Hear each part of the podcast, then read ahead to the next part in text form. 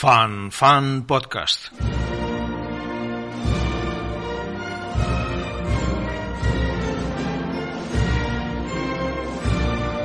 Por España, y el que quiera defenderla honrado muera, y el que traidor la abandone no encuentre quien le perdone, ni en tierra santa cobijo, ni una cruz en sus despojos, ni la mano de un buen hijo para cerrarle los ojos. Eduardo Marquina, en Flandes se ha puesto el sol. 72.897. Trini, nos ha tocado, nos ha tocado el gordo. He de reconocer que en mi corta pero extensísima vida de escritor ya he asumido otros riesgos. ¿Qué coño? Me gusta el riesgo. No sé vivir tranquilo si no me asomo al abismo dos o tres veces al día. Si el suelo que piso es firme, si el aire puro, si las noticias buenas, me pongo realmente nervioso. Como en una ocasión le dijo ante las cámaras Mariano Rajoy a Artur Mas, vivo en el lío. No obstante, el riesgo que asumo hoy es máximo. Hoy, y sin que sirva de precedente, voy a empezar un artículo hablando bien de mi suegra. Después de una nevada histórica, bolas de fuego cruzando el cielo de Madrid y otros fenómenos inusuales, no debería sorprenderles. Hace algunos años, bastantes, muchos incluso, mi suegra, doña Carmen, Carmina, tenía la costumbre de jugar a la lotería todas las semanas. No es que fuera Dan Bilzerian jugando al póker, se conformaba con un décimo compartido con su amiga Trini. Aunque he dicho que iba a hablar bien de mi suegra, este es un pecado que se ha de practicar con comedimiento, así que también tengo que decir que la paciencia no es una de las virtudes que le adornan. Debido a esto, y tras una larga, larguísima temporada jugando con su amiga, un día, harta ya de tanta adversidad, le comunicó a Trini que no iba a jugar más con ella. Eres gafe, Trini, le dijo entonces, y Trini, como si se tratase de un votante del PSOE ante las mentiras de Sánchez, se la envainó. Sin embargo, la fortuna es caprichosa y tiene muy mala leche, así que la misma semana que mi suegra disolvió su sociedad con su amiga, le tocó el gordo. ¿Qué hubieran hecho ustedes? En serio se lo pregunto. Yo, que no confío ni en mí mismo, aunque a veces me sorprenda, creo que hubiera pensado doble suerte. Pero mi suegra no. Lo primero que hizo Carmina fue llamar a su amiga llena de alborozo y decirle Trini, nos ha tocado, nos ha tocado el gordo. Mi suegra compartió el premio con su amiga, la cual aún se precia de poder llamarla así, amiga, por algo será. Vivimos inmersos en una crisis de valores. A veces, muchas veces, me pregunto qué estamos haciendo mal. Nosotros, que fuimos criados por la generación más noble y generosa que conoceremos en nuestra corta existencia, estamos fracasando en inculcar estos valores a los que vienen detrás, incluso en aplicárnoslos a nosotros mismos.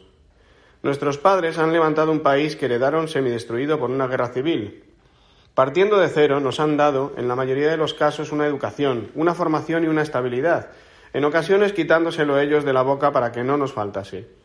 Han sabido edificar trayectorias vitales que nos han puesto en la rampa de despegue para, en muchos casos, no haber sabido sacar partido a las ventajas que nos han otorgado. Pues a esta generación, estos superhombres y estas supermujeres, la hemos abandonado a los pies de los caballos.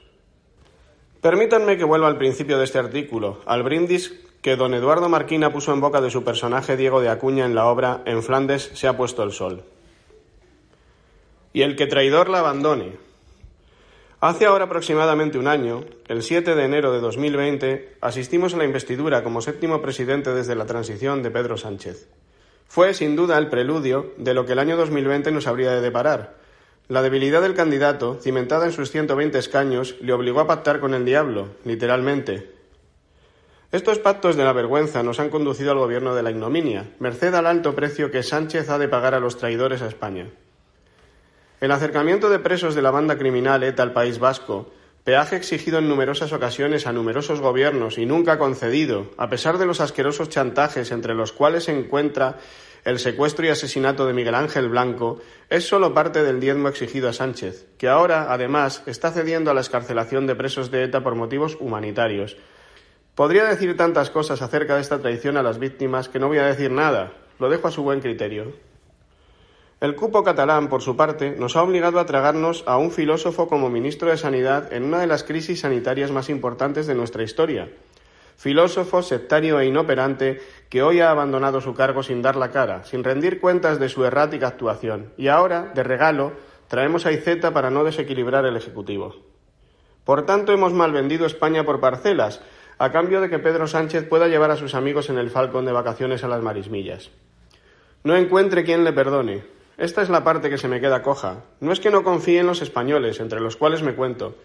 No confío en los votantes de un partido que les ha mentido rastreramente desde el minuto uno, desde el vergonzoso abrazo de la ignominia con Pablo Iglesias, y siguen mostrando confianza en Sánchez. Bueno, Sánchez les ofrece la manzana envenenada y ellos la muerden. Eso sí, que no esperen al príncipe que les dé el beso que les saque de este sueño. En la república que Pablo Iglesias quiere auspiciar, mientras Sánchez mira al cielo y calla, no habrá príncipes ni reyes, si les dejamos. Ni en tierra santa cobijo.